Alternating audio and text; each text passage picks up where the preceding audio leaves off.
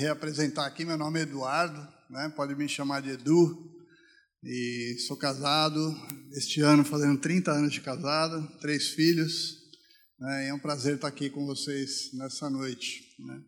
E nós estamos é, conversando já há um mês, né, praticamente, sobre o termo autômatos, né, automáticos, automatizados. E já estamos na. Hoje vai ser o quarto dia que a gente vai conversar sobre isso. Né. No primeiro dia, nós fomos levados a pensar nas repetições que ocorrem nas nossas vidas e como elas afetam a nossa adoração a Deus como elas afetam é, a nossa interação com Deus. Né? E quantos estavam nesse dia aqui? Estavam, estavam, estavam, estavam. Não, nem todo mundo, né? É, e Rodrigo trouxe para a gente um exemplo bem bacana sobre um grande templo religioso né, que existe nos nossos tempos. Vários, né? Acho que aqui em Recife deve ter uns cinco ou seis, né? Na Grande Recife deve ter uns sete desse tamanho. E aí ele foi conversando e no fim a gente descobriu que na verdade era um shopping, né? E aí a gente começou a, a entender como na nossa vida a gente repete tantas coisas e vai ao shopping automaticamente e vai ali nas capelinhas, né? É, hoje mesmo eu tive que ir numa capelinha ali comprar um presente para um amigo que estava fazendo aniversário. eu não sei quem foi no shopping hoje. Ninguém? Só eu? Só eu que fui infiel, né?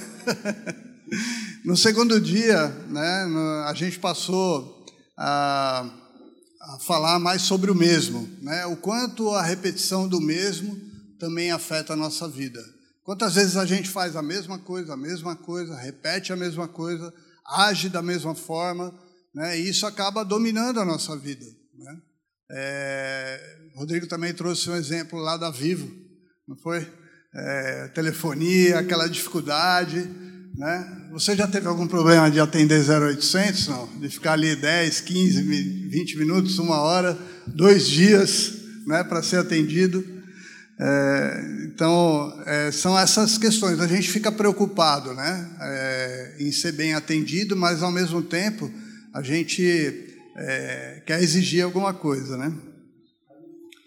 É, e, e, hoje nós estamos num mundo de transformação constante. Né? Essa transformação ela acaba afetando a nossa vida.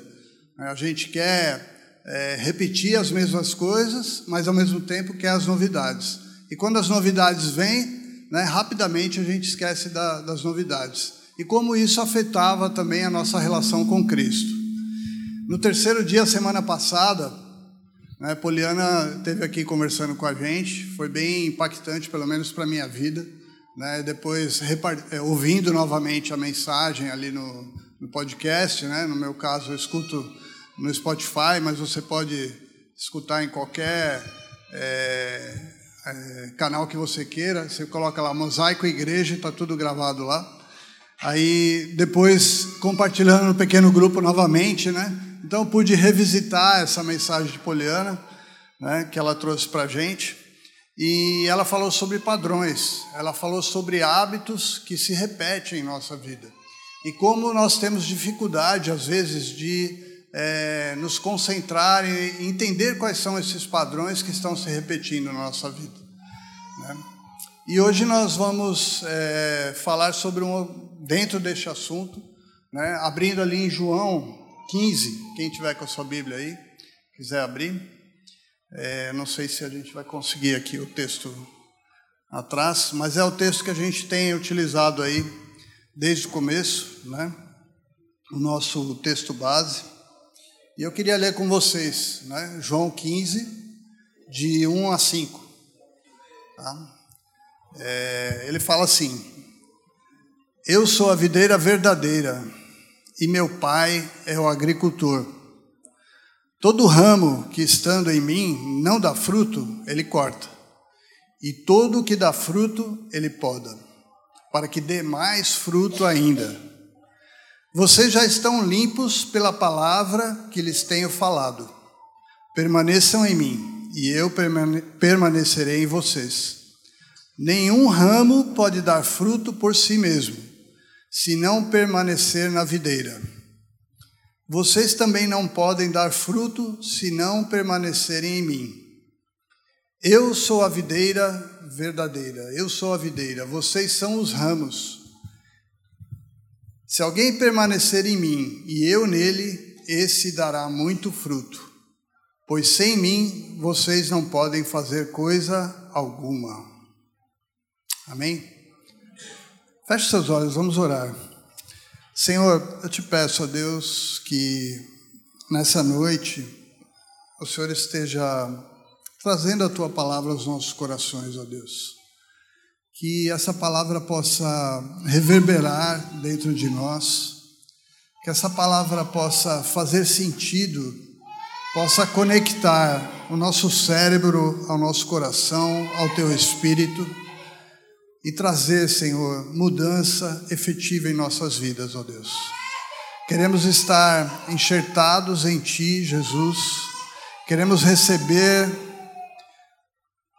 a Tua vida, queremos receber, Senhor, o Teu amor, a Tua graça.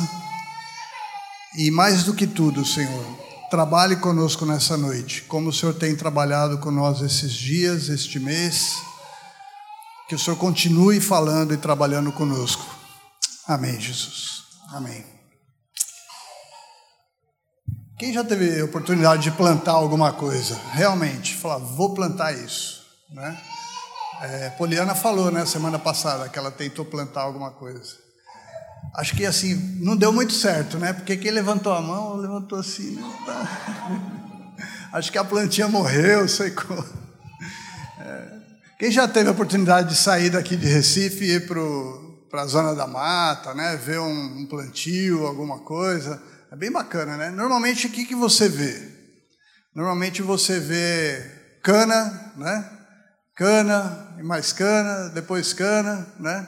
Se você for mais ali para a região da Bahia, no interior da Bahia, você vai ver soja e soja e mais soja e mais soja, né?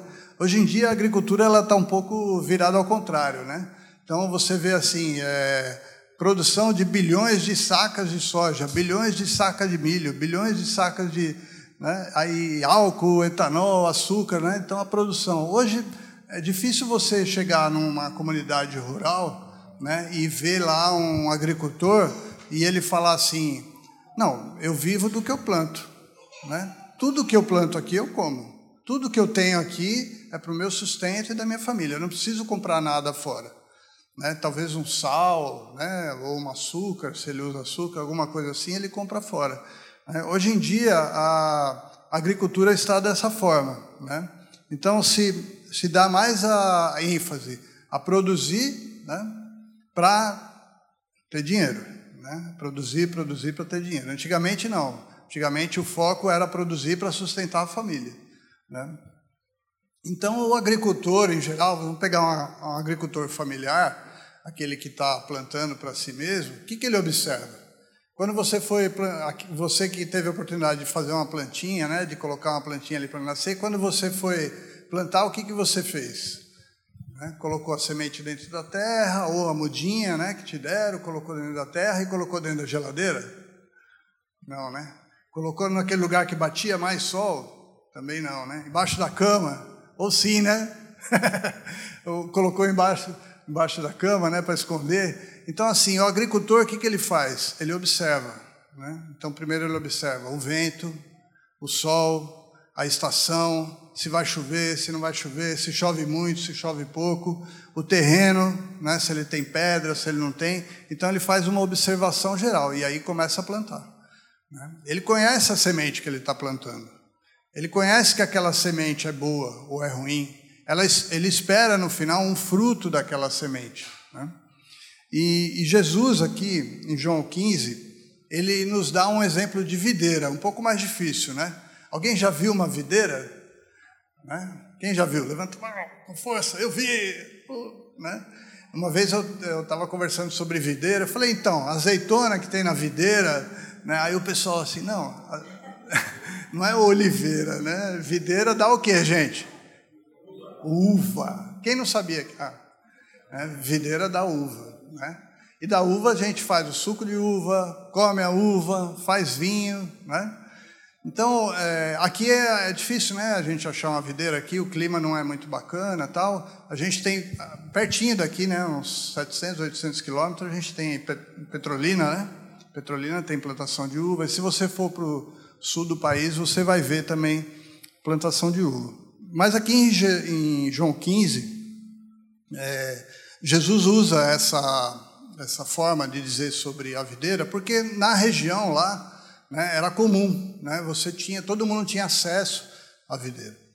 É, Jesus ele se coloca ali como uma videira verdadeira. Né? Ele fala assim: é, vocês vão ser enxertados na videira verdadeira. Né? É, o sangue de Cristo, né, que ele é purificador, ele é libertador, ele está ali na videira. Né? É como se fosse a seiva da videira. Alguém já viu um enxerto, como ele é feito?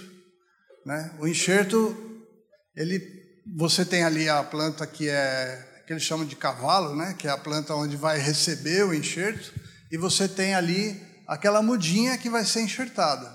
Na hora de fazer o enxerto, ele, ele faz o quê? Ele faz um corte na videira, né? no cavalo, faz um corte ali, tem o ângulo certo, o local certo, né? o espaçamento certo, ele faz aquele corte, quer dizer, ele fere a videira, ele fere né? aquele que está sendo, é, vai receber o enxerto, e ele faz um corte também, né? uma poda, naquele ramo que vai ser enxertado. Aí ele vai ali, coloca, amarra e ele faz o enxerto. A partir daquele momento, aquele ramo que foi enxertado, ele passa a receber a seiva, a vida, a água, né, o sustento daquela, daquele tronco mãe. Né? Ele deixa de receber da terra né, é, diretamente, né, ele passa a receber daquele enxerto. E Jesus, usando esse termo, né, usando essa forma de explicar, ele traz para a gente, é, é, já começa a dizer para a gente assim: ó, vocês vão ser enxertados em mim. Vocês vão deixar de receber essa seiva do mundo, da onde você estava plantado antes, né? da forma como você recebia antes, e você vai passar a receber de mim, Jesus, ele falando. Né? É, Jesus, então, é essa videira. Né? Deus, como agricultor, né? ele fala ali, nos arranca de onde a gente estava anteriormente e nos coloca em Jesus. Né? É um processo, é um processo dolorido, né? não é um processo simples. Já imaginou você ser arrancado ali, né? Da onde você estava? A gente já, quem já mexeu com planta, já tentou fazer às vezes um replantio, né? Você está plantado um negócio ali, você tira e vai plantar no outro. Eu, eu moro aqui num prédio, né, de apartamentos e tinha lá morrendo do lado da, da parede, entre a parede e o carro, um canteiro lá que não recebia luz, nada, um pé de acerola, né? E um tronco bem grosso, assim, né, cheio de frutinhos. E aí ele ia ser arrancado e o proprietário lá daquela vaga né, de estacionamento, que era o dono da acerola também, falou assim, eu falei, o que, você vai fazer com isso? Que você vai arrancar? Não, vou jogar fora, né? Não está nem dando muito mais fruto tal. Não, deixa eu levar lá para a empresa e, e, eu planto lá, né? Aí a gente fez todo o processo ali de tirar ela da terra tal. Eu levei lá para Suap, aí a gente Aí eu não fiz, né? Eu chamei o rapaz lá que era jardineiro, eu falei, ó, oh, planta isso aqui para mim, vê se dá certo. Né? Isso já tem uns três anos, né? Está três anos plantado lá. Sabe quantos frutos já deu? Nenhum. né? Por quê? Porque eu não, não observei, né? Como que era, se não era. Né? Talvez se fizesse um enxerto lá, não sei se tem enxerto de acerola, mas não deu certo, né? Porque eu tentei fazer da forma incorreta. Arrancamos né, ali, talvez no, no dia errado, da forma errada, não fizemos o cuidado correto. Mas Deus não. Deus, que é o agricultor, ele sabe a hora certa. Ele sabe o momento certo de ir lá nos arrancar da onde nós estávamos e nos plantar em Jesus. Né? É, agora, é, vamos ler em Ruth, quem quiser abrir, Ruth 1, né, no versículo 15 ali. Eu vou contar rapidamente a história de Ruth para vocês. É, Ruth, ela é nora de Noemi. Quem tem sogra? O sogro, né? Quem gosta da sua sogra? Seu sogro, né? Quem mora vizinho da sogra? Na mesma casa da sogra, né? Minha, é, a sogra mora com você, bacana. E, e Ruth morava com a sogra dela, que era Noemi, né? Minha, minha sogra é maravilhosa, cara. A minha mora a 3 mil quilômetros daqui, né? mas é maravilhosa, assim. E, e, e assim, Ruth, ela foi casada com, com o filho de Noemi, né? Noemi, na, na terra que ela vivia, é, os, os, filhos ainda não estavam casados, ela foi embora dali daquela terra por causa de fome, né? foi para outro lugar, um lugar estranho, e lá os dois filhos dela casaram com duas mulheres daquela região. Né? E os filhos acabaram morrendo. Né? E aí a região dela, que era a região onde ela morava antes, voltou a ter comida, voltou a ser próspera, e ela chamou as noras e falou assim: Ó, vou embora. Né? Se quiser ela falou: se quiser, me segue. Eu quero que vocês fiquem aqui, não me sigam, né? não venham atrás de mim, fica aqui na terra de vocês. Por quê? Porque eles tinham costume que a nora casava com o filho e ficava com. Se, se morria o filho, tinha que nascer outro filho para casar com aquela nora.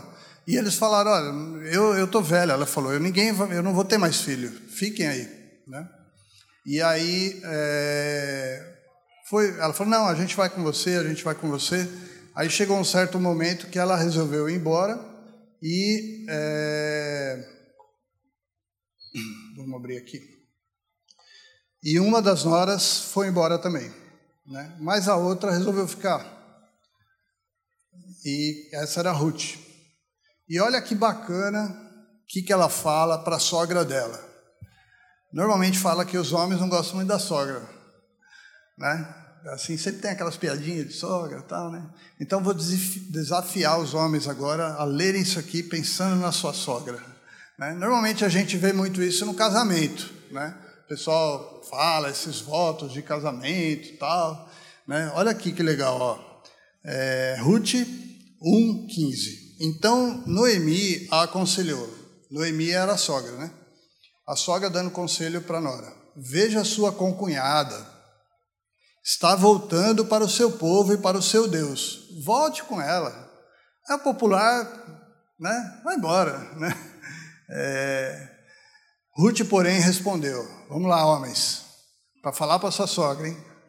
Não insistas comigo que te deixe e que não mais te acompanhe. Aonde fores, irei, aonde ficares, ficarei. O teu povo será o meu povo e o teu Deus será o meu Deus. Onde morreres, morrerei, e ali serei sepultada. Que o Senhor me castigue com todo rigor, se outra coisa que não a morte me separar de ti. Que fidelidade, né? Que amor pela sogra, né? Nós precisamos desenvolver isso, né? Confesso, né? Mas vamos pensar assim nessa questão de de, de ser fiel. Né? Muitas vezes nós somos fiéis né, a pessoas, nós somos fiéis a clubes de futebol, né? nós somos fiéis, alguns não, né? Tem alguns torcedores do Náutico assim que nem se manifestam, né? Nós somos fiéis a igrejas, né? Entre aspas, a bandeiras que são levantadas, né? Nós, nós somos fiéis a costumes, né? E nós somos tão fiéis aos nossos hábitos, né? às formas de viver, da forma como a gente recebia né? aquela seivazinha lá da terra que recebia, da onde a gente foi arrancado. Muitas vezes nós estamos lá pendurados na videira, né? presos à videira, né? como o povo que saiu do Egito, né? Saía marchando lá e ficava lembrando, ah, as cebolas do Egito, os melões do Egito, a gente fica lembrando as coisas de outrora, né? E, e Ruth não, ela falou, eu vou deixar o meu povo, eu vou deixar os meus costumes, e vou te seguir pelo amor e pela fidelização que eu tenho com você. Ruth optou por mudar todos os seus hábitos e costumes para apoiar e ajudar sua sogra. E sabe o que aconteceu lá na frente? O que, que aconteceu? Deus deu o um marido para Ruth. Né? Deus abençoou Ruth. E sabe de quem a Ruth é a avó? Gessé. Sabe quem é Gessé? Da linhagem de Gessé nasceu Jesus. Olha que bacana. Se Ruth não tivesse sido fiel à sogra, né, Jesus teria nascido de outra linhagem, eu não sei. Mas olha como Deus honrou né, a vida de Ruth. Uma mulher que honrou ali a sua sogra, né, as mulheres sempre sendo fortes né, na, na, Bíblia, sempre com relações fortes, e, Je, e Jesus vem dessa linhagem. Né? É, mas assim, tem muitos hábitos que a gente não gosta de deixar de lado. Né? Vamos ser sinceros. Você gosta de deixar os seus hábitos de lado? Domingo, qual é o seu hábito de manhã? Depois que você levanta, toma o seu café, né? É correr, é andar de bike, é dormir até mais tarde, né? É assistir um programa, né? Você tem um hábito. Você repete esse hábito, né? Várias vezes, todo domingo, né? Quase todo domingo. Você fica repetindo, né? Eu, eu tenho um hábito hoje, né? Que é me conectar num site de notícias. Né? E é uma coisa quase que automática. Né? Eu estou andando com o celular lá e de manhã, não dirigindo, né? Não dirigindo. Eu conecto lá, site de notícias, tal. aí dou, olho todas as notícias, tal. aí vou lá no esportes, aí fico lá clicando, né? Corinthians, esse aqui, vejo, né?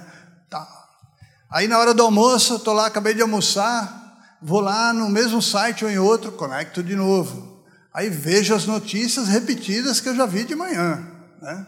E aí vejo se não tem uma nova. Aí no final do dia, de novo. Antes de dormir, de novo. Né? Então é um hábito que eu tenho. Né? Da onde vem esse hábito?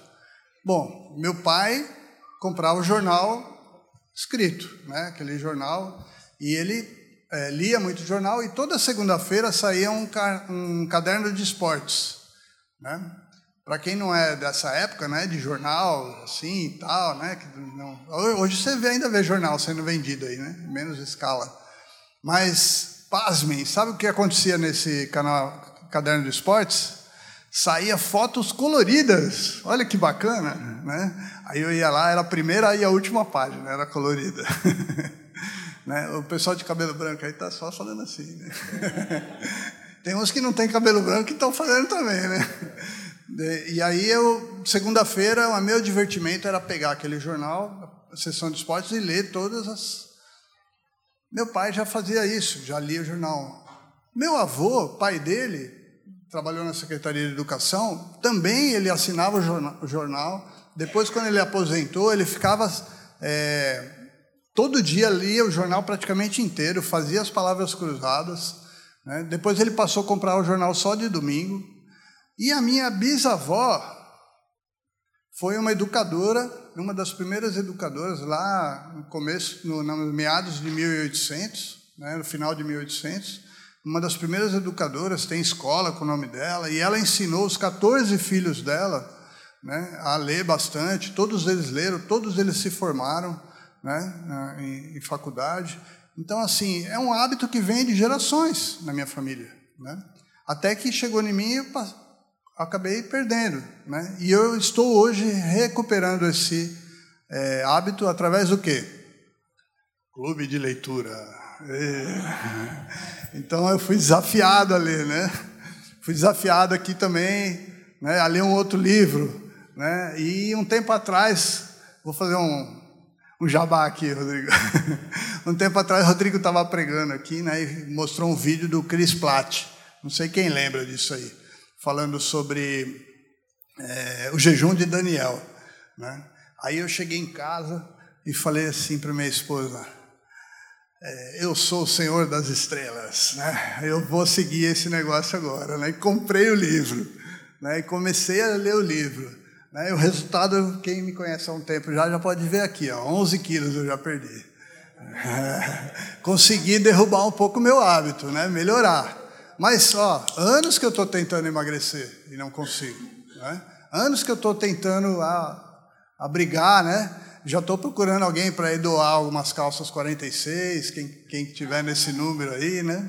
Então, assim, são, são hábitos que a gente vai é, absorvendo. Por que, que eu, eu tinha excesso de peso? Porque eu tinha um hábito de comer doce, doce, doce, doce, açúcar, refrigerante, açúcar no café, colocava três colheres de, de chá num cafezinho desse tamanho, né? E doce, doce, doce, doce. Então era o hábito, né? Era um hábito. A partir do momento que eu consegui quebrar essa cadeia de hábito, né? De desejo do açúcar e outras coisas mais, eu consegui atingir os meus objetivos, né?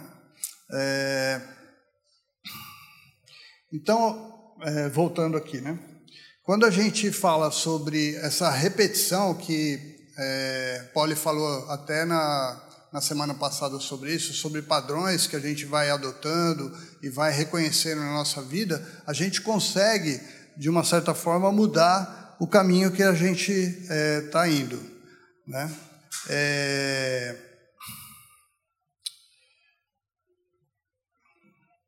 Uma questão importante que eu queria dizer com vocês também.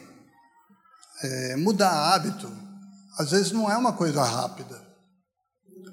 Quando nós somos arrancados da onde a gente estava e enxertados na videira, não quer dizer que automaticamente a gente já, né?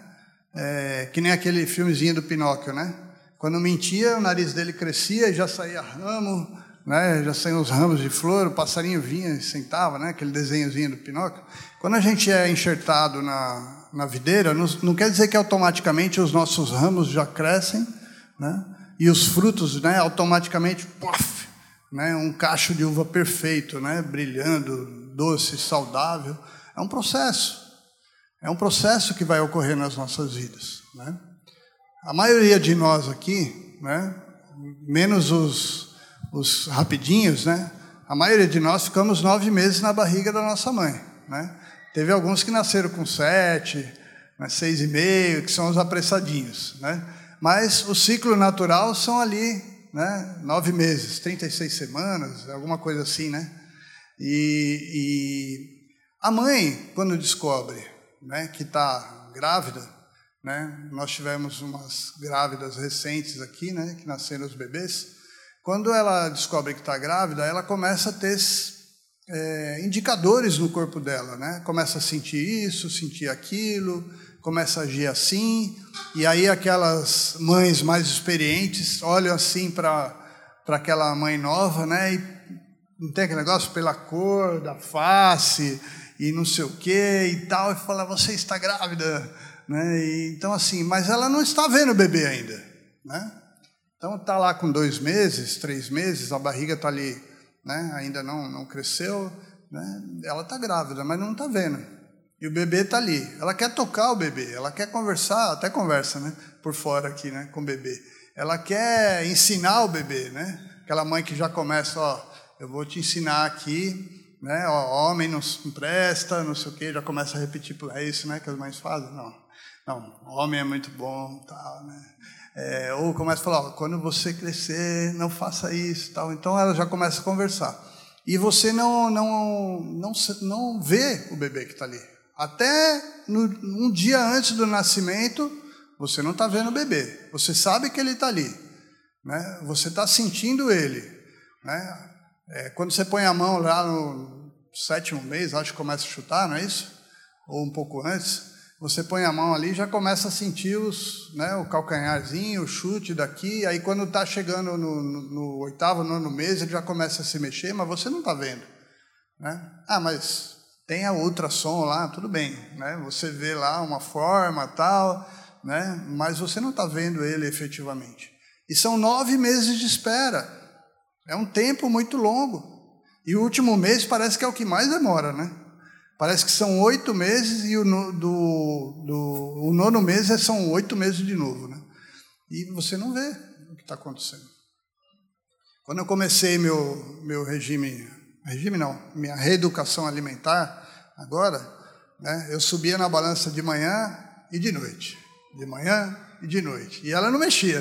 Né? Eu falei, cara, está dando errado esse negócio, não está dando certo. Né? de manhã, de noite. Aí quando sumiu o primeiro quilo ali, nossa, que alegria, né? Mas eu não vi ainda, né? Eu não, eu falei, eu estou mais leve, mas eu não estou vendo, né? E, e, eu, eu fiquei muito triste, num, acho que foi na terceira semana lá, quando eu fui apertar o cinto, né?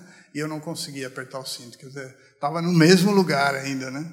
Então, assim, muitas vezes a gente quer é, é, acelerar o processo, a gente quer é, que as coisas aconteçam antes. Né? Que bom que, por exemplo, se fosse nascer um bebê, ó, Deus, um mêsinho, né, para a gente ter tempo de preparar um enxoval, comprar, né, marcar o, o, o chá de bebê, né? Um mês está bom, né? Cresce rápido aí o bebê, né? Mas não, são nove meses. Nós temos que esperar. Né? Poliana compartilhou com a gente que a, a couvezinha que ela plantou lá foram 15 dias de espera que ela ficava regando, ia lá, olhava, nada. Né? Segundo dia, nada. Terceiro dia, nada. Uma vez eu plantei coentro, né? então a gente fez lá a plantação, colocou tal e, e nada. Aí no primeiro dia lá olhava e nada. Então aí acho que no sexto ou sétimo dia começou a aparecer uns fiozinhos verdes lá, né? Então assim a gente fica agoniado com essa espera. Né? A gente quer resolver logo. A gente quer trocar os nossos hábitos de uma forma acelerada. Né? É... Agora, Jesus, é... quando ele traz o exemplo de videira verdadeira, ele também foi arrancado. Né? Ele também foi tirado da onde ele estava e lançado na terra. Né? E ele ali na cruz também sofreu o sacrifício. Ele também padeceu. Né? ele também teve aquele sentimento né, de perda, né, de ser jogado fora. Né. Em Isaías a gente vê muito claro isso. Né, depois você pode ler também, Isaías 53 né, fala sobre isso.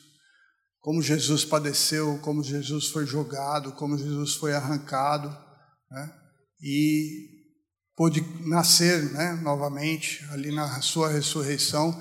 E nós somos enxertados agora nessa videira nova essa nova vida né, que Deus tem para nós. Né? Agora, focando um pouco nos frutos, né, queria convidar você para ler Gálatas 5. Quem puder abrir aí comigo, Gálatas 5. Está lá no Novo Testamento. É um livrozinho difícil de achar, eu já deixei marcado no meu aqui, né? Tem vantagem. Gálatas 5. O meu aqui está na página 1100. Quem tem aplicativo é mais fácil, né? Aí é direto. Gálatas 5, versículos 16 em diante. Vou ler aqui para vocês. Por isso digo: vivam pelo Espírito, e de modo nenhum satisfarão os desejos da carne. Pois a carne deseja o que é contrário ao Espírito, e o Espírito o que é contrário à carne. Eles estão em conflito um com o outro, de modo que vocês não fazem o que desejam. Mas se vocês são guiados pelo Espírito, não estão debaixo da lei. Presta atenção agora nas obras da carne. Se alguma delas falar alguma coisa para você, não levanta a mão. Tá? Levanta a mãozinha do seu coração ali né, e dá um tapa no seu cérebro. Aquela mãozinha do coração, assim, dá uma mãozinha do coração, dá um tapa no cérebro, assim, né? Oh, vamos lá, as obras da carne. Imoralidade sexual, impureza e libertinagem, idolatria e feitiçaria, ódio, discórdia, ciúmes, ira, egoísmo, dissensões, facções e inveja, embriaguez, orgias e coisas semelhantes. Aí continua o texto: Eu os advirto como antes já os adverti. Aqueles que praticam essas coisas não herdarão o reino de Deus. Amém, né? Amém. Mas vamos para a parte legal agora do texto. Né? Todo texto tem uma parte ruizinha, mas tem uma parte legal também. Né? Qual que é a parte legal desse texto? Mas o fruto do Espírito é amor, alegria, paz, paciência, amabilidade, bondade, fidelidade, mansidão e domínio próprio. Contra estas coisas não há lei. Os que pertencem a Cristo Jesus crucificaram a carne com as suas paixões e os seus desejos. Se vivemos pelo Espírito, andemos também pelo Espírito. Amém? Amém. Então, qual é o fruto do Espírito? Alegria, bondade, mansidão, domínio próprio, benignidade, né? fidelidade, amabilidade, paciência. Quem é paciente? Quem, quem tem é, relapsos de paciência? Né? Quem dirige? Você tem paciência no trânsito? Né? Quando, quem gosta de esporte? Né? O João Lucas gosta, né? que ele já falou aí. Quando você vai quando a gente tiver, já pensou se todos nós estivermos sábado lá assistindo o jogo, vai ser massa, né? Mas aí na hora que, não vou falar o nome do jogador, mas algum jogador da Mosaic pisar na bola e cair sentado, na frente do gol sem goleiro, né? Você vai ter paciência naquela hora? Né? então, assim, paciência é uma característica do fruto do Espírito. Né? É... Quando nós estamos enxertados em Cristo, nós somos alimentados com a sua vida. Né? A seiva que está subindo ali da videira verdadeira não é nossa, é de Jesus que vem em nós. Quando a gente vai produzir fruto, quais são os frutos que nós vamos produzir? É o fruto do Edu? É o fruto do Roberto, do Evandro, do Marcelo, da Isabela, da Raquel, do Márcio. De quem é o fruto que a gente vai produzir? Jesus. Né? Por quê? Porque é Ele que está me dando a seiva. É Ele que está trazendo para mim a seiva. Agora, não é automático isso. Né? A nossa carne está sempre ali querendo né, puxar o cérebro para baixo, o coração e fazer a obra da carne. Paulo mesmo falava: tudo que eu quero fazer, não faço. E tudo que eu não quero fazer, acabo fazendo. Né? Quantas vezes você se deparou com essa situação? O Rodrigo já falou aqui, né? É, Poli falou semana passada. Você chega numa situação, não, eu não quero fazer, mas eu acabo fazendo. Por exemplo, eu trabalho com vendas. Né? Pense numa pessoa irada, quando descobre que um concorrente está tomando o seu cliente. Pense numa pessoa que né, quer ver o concorrente pintado de ouro, né? Que a gente fala. Né? É a minha carne ali.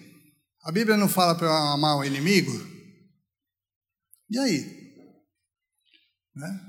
Eu estou lá, trabalhei com o cliente, ajudei o cliente, fiz tudo o que precisava para o cliente, aí ele chega lá e vai para o concorrente. Oh, que benção! Né? Eu vou lá e dar um abraço nele, todo feliz. Né? Então, assim, é uma reação da minha carne. Eu preciso agir diferente. Né?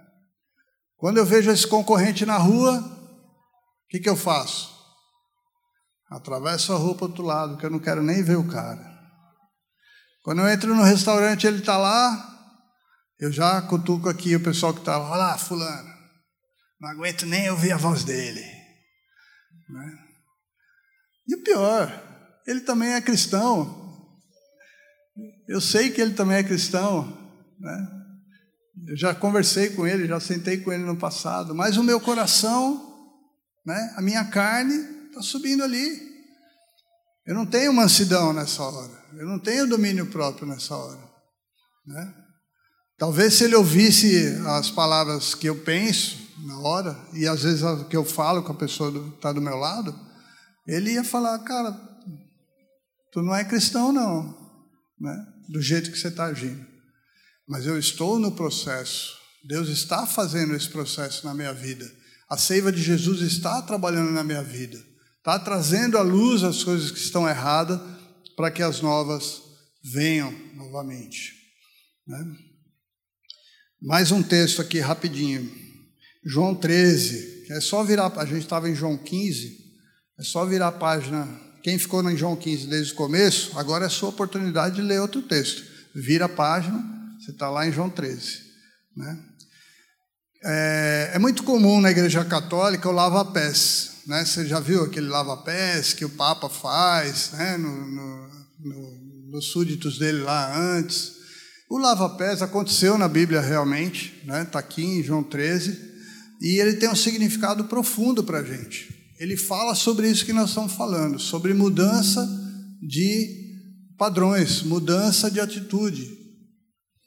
O que, que era a, o lava-pés? Né? Antigamente não tinha tênis, né? não tinha sapato, era sapato aberto, não tinha rua asfaltada, bonitinha, né? piso bonitinho como esse aqui, então tinha muita terra, muita areia, né? muita sujeira. E quando você chegava para um evento especial, tinha os servos que eram contratados. Na época, gente, que ninguém nos ouça, eles chamavam servos de escravos, tá?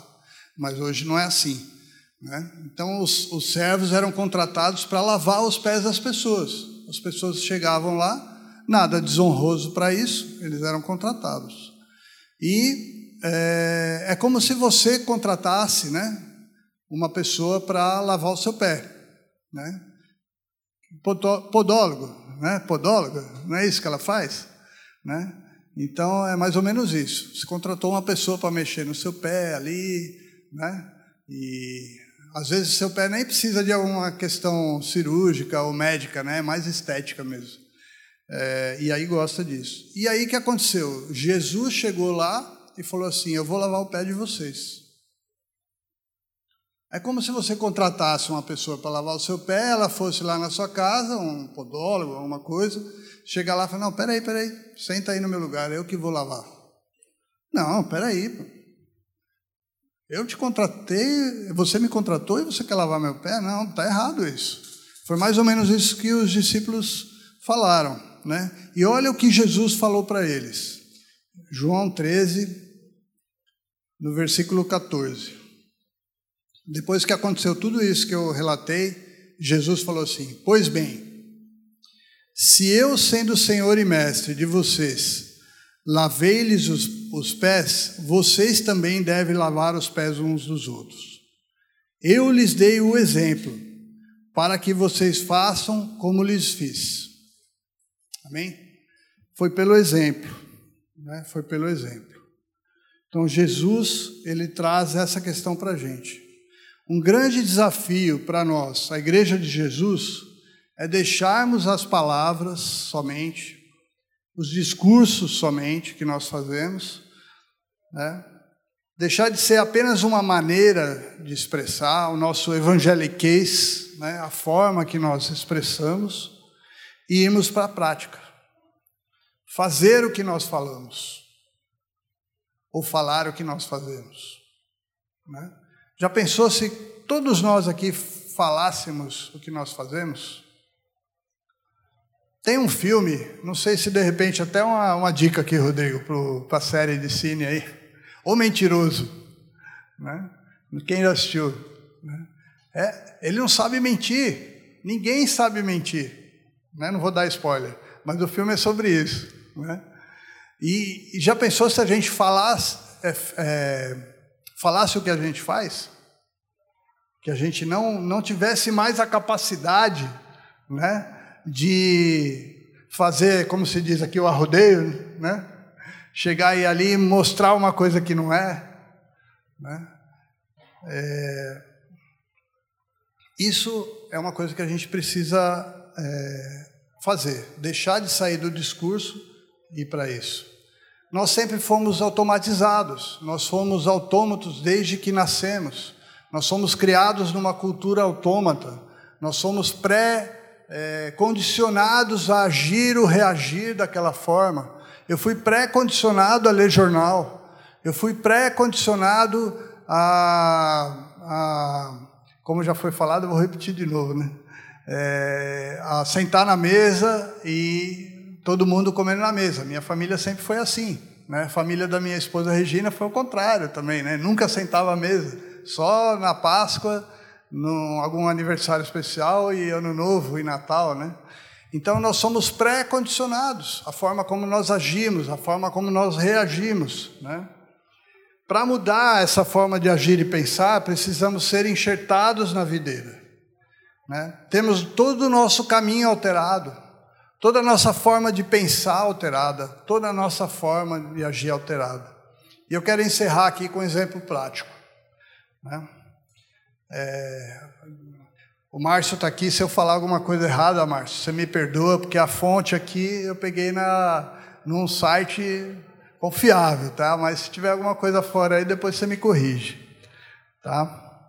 O CAF, que é o Charities and Aid Foundation, é uma fundação inglesa que acompanha e gera relatórios de vários países, focado no voluntariado e nas doações para os necessitados.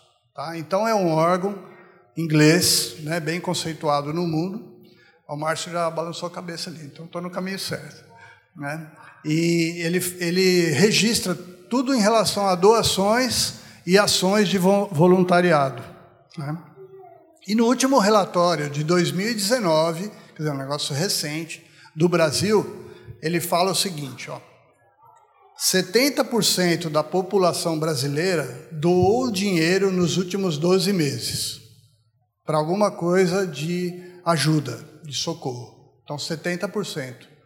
Nós temos aqui, vamos supor, 100 pessoas, significa que 70 pessoas doaram.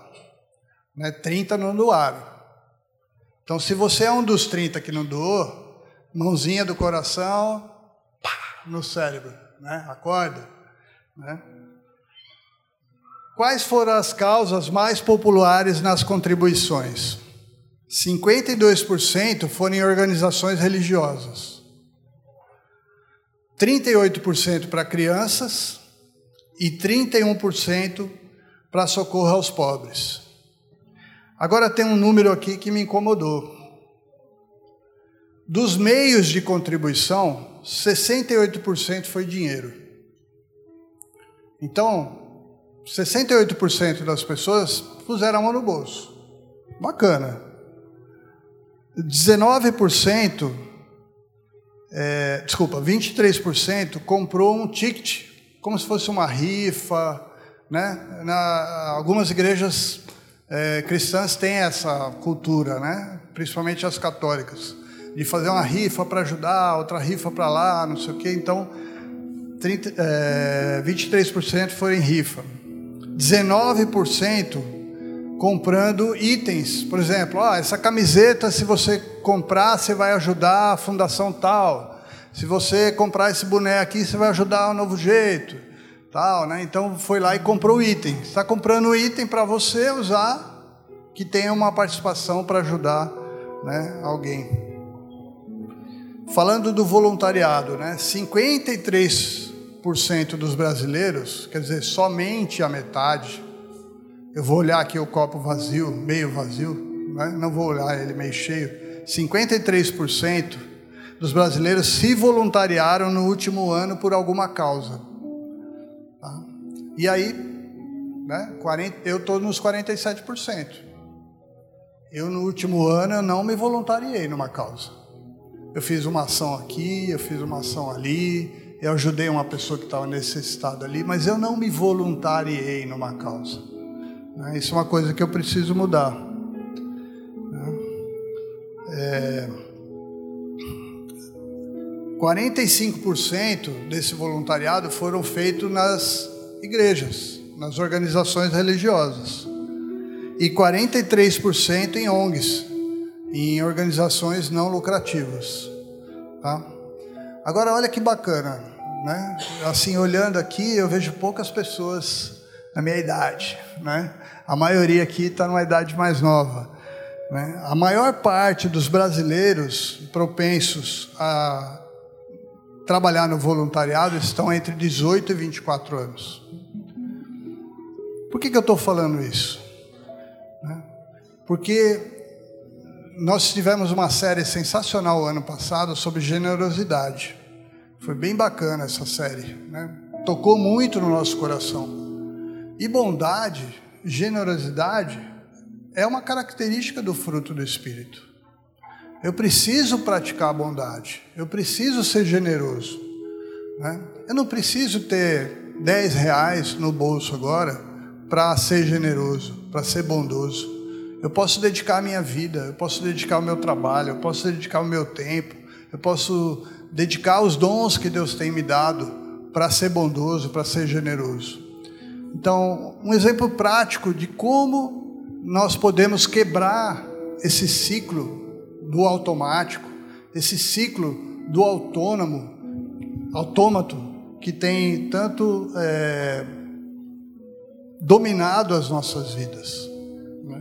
Nosso desafio hoje, eu vou pedir para você ficar em pé, só para nos desautomatizar, né? Porque o normal é acabar a pregação sentado, né? Vamos ficar em pé, né? Mexe aqui sua mão esquerda, vamos lá, direita. Cadê o, o Evandro aí para ensinar a gente, né? Nosso, nosso desafio a cada dia é sermos enxertados na videira e permanecermos frutificando, permanecermos dando fruto, permanecermos andando na direção do fruto.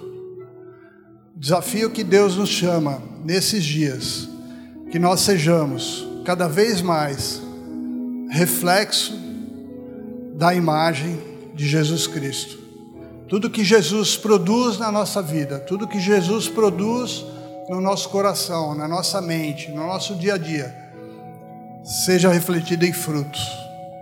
Amor, alegria, bondade, generosidade, mansidão, domínio próprio, amabilidade. Amém? Amém.